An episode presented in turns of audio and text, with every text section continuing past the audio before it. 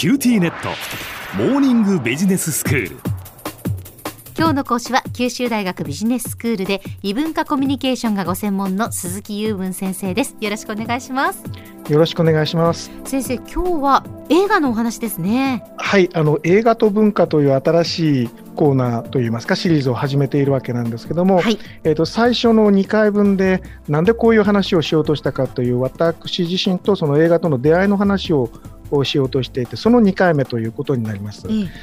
で私はですね一番最初に、えーと、映画と、まあ、親密になったのは実はこの間亡くなった広島尾道の出身の大林信彦監督作品なんですね。はい、でそのことがありましてこの人の話は避けて通れないということがあります。で一番最初にあの衝撃を受けたといいますか映画にはまったのはですね尾道三部作という監督さんが尾道で撮った映画の中の3番目の「寂しん坊」というやつなんですね。えーと、出てきた人は富田靖子さん、はい、ですね。あの若い頃16歳かな7歳かなの頃の映画なんですけども誰がどう見てもベストっていう映画じゃなくて、まあ、僕が個人的にということなんで、なんだそれはという人もいるだろうと思うんですが、はい、あのまあ私はそれで衝撃を受けて映画の世界に引きずり込まれたということになっているんです。で次の時に取り上げる、まあ、1本ずつ映画を取り上げていきたいと思ってるんですけども、うん、この方の尾道三部作の一番最初である転校生から次回取り上げようと思ってますので、えー、お楽しみにとい。うことです。はい、はい、でですね、えーと、何をこれに、えー、ほだされて始めたかというと、うん、この尾道三部作を見ているうちにですねちょっと熱狂しまして、えー、愛するあまりにですね当時は簡単にそのビデオのキャプチャーとかが撮れなかったので、うん、えー、ビデオを再生してそのテレビに映してそれをそのカメラで映してそれを現像するなどということをして一コマ一コマの記録を作ったんですね。すごい先生。いやいやあの凝るっていうのはそういうことだと思うんですけども、はいはい、それでそのこのシーンは尾道の中のどこで撮ったかっていうことを突き止めないとどうにも止まらなくなり始めたんですよ。えー、で実はこの尾道三部作っていうのは、まあ、昔から少しはあったかもしれないけどもそのロケ地巡りという楽しみ方をファンの人がすることの走りに近い時代だったんですね。はい、それでその地元の情報としても多少はああのシーンはここで撮ったっていうのがまあ散発的に置いてあったりはするんですけどね、えー、とそれをまあ網羅的にやってみようという欲望が湧いてきまして。はい当時ですね、えっと、福岡女学院大学におられた荒木正美先生というその哲学の先生がおられてでその方がその大林作に詳しかったので、うん、お手紙を書いたところじゃあ一緒に取材しましょうという話になりまして、うん、でそのはい、でどこでどれが捉えたというようなことと哲学的な分析とやつを組み合わせて、まあ、本を作り上げたというふうなことまでしてしまったんですね。すいませんあの、えー、それがきっかけで、まあ、その映画っていうのはあの一つ一つをしっかりその確かめて、えー、そしてロケ地に行ったりいろんな研究をするとこんなに深いところまで楽しめるんだということをいきなり知ってしまったんですよ。まあそうですか。なんですよね。そうなってくるとですね世界中にある名画これを見ないでこの世を去るわけにはいかないという気持ちがむくむくとあの湧いてきまして、まあ、それであのいろんな名作小さい頃に見なかった誰もが見たであろうような名作を見ないのは何としてももったいないという気持ちになって、まあ、そこからですね大事な大学院生時代をかなりの時間映画に使ったというとんでもないことをしてしまった わけなんですね。いやしかしね先生その今でこそインターネットでそのロケ地巡りももう簡単に情報が手に入りますけれども、えー、その先生、ね、やっぱ当時じゃあこれがどこで撮られたのかとかやっぱ一つ一つ調べていくというのはやはりかなり時間とこう労力がかかったんでしょうね。それは23年かかりましたね。えー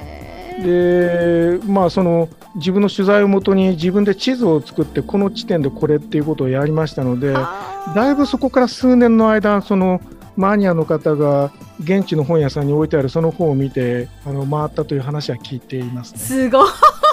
えいえいえとんでもないです。あのちょっとやりすぎたなという気もしてますけど、はい、でそれで覚えててくれたんでしょうね、あの大林監督ご本人から一度あのおはがきをいただいたことがあって、えーえあの尾道がなんかどんどんそのウォーターフロントの開発してモダンになっててあのすごくあの寂しいということが綴られているおはがきだったんですけども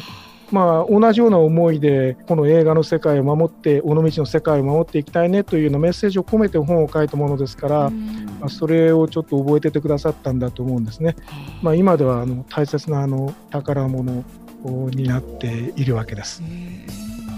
えなんかね、凝り性なんですよ。あの前にですね、鉄道ファンもやってまして、今やってないんですけども、あの日本の鉄道全線環状などというのをあの地下鉄から路面電車からケーブルカーまで全部やったというようなことがありましてなんか走り出すと止まらなくなるんですね。いや先生あのお話伺ってて鉄道もお好きなんだなというのはよくあの実は分かっていました。ああなるほどですね。バレてましたね。はい、はいありがとうございます。でというわけで、まあ、あの映画の世界に入ってきた人間なんですけども、はい、まあ、あの研究者としてやってるわけではないわけ、えー、なんです。ですのであくまでも映画のね一ファンがあの見聞きした映画というスタンスからこれからお話をしていくことになるかと思います。はい、ええーと、ただですね、最近ちょっと仕事が忙しくて、実は映画館とかビデオ屋さんに行く機会もすごく減っていて、ですね、うん、以前はあの大体あの今の映画界こうなってて、こういう作品があってということをさらさらっと言える状態だったんですけど、最近それがですねなかなかできなくて、非常にあの残念な思いをしてるんですね。すね申し訳ないところなんです。次回からあの映画を1本ずつご紹介したいと思っているんですけども、はい、あのいいですよあの尾道で実はそのロケの見学もしたことがあってあのいろんなところが立体的に見えてくると本当に映画ってどれ一つあの捨てられないというか可愛くなってくるものです。では先生今日のまとめをお願いします。はい、えーと、映画と文化というシリーズを始めさせていただきまして私と映画との関わりというのを2回にわたって、えーと、お話しさせていただきました。えーと、次回からぜひ一つ一つの作品をお楽しみにということであります。今日の講師は九州大学ビジネススクールで異文化コミュニケーションがご専門の鈴木雄文先生でした。どうもありがとうございました。ありがとうございました。さて QT ネットモーニングビジネススクールはブログからポッドキャストでもお聞きいただけます。また毎回の内容をまとめたものも掲載していますのでぜひ読んでお楽しみください QT ネットモーニングビジネススクール。お相手は小浜もとこでした。 QTnet。地下って乗り換えたみたいよ。よくそんなに簡単に乗り換えられるわよね私もそろそろ乗り換えよっかな。え今の彼3人目じゃなかったっけ？今年だけで。スマホの話なんだけど。乗り換え簡単。格安スマホの QT モバイル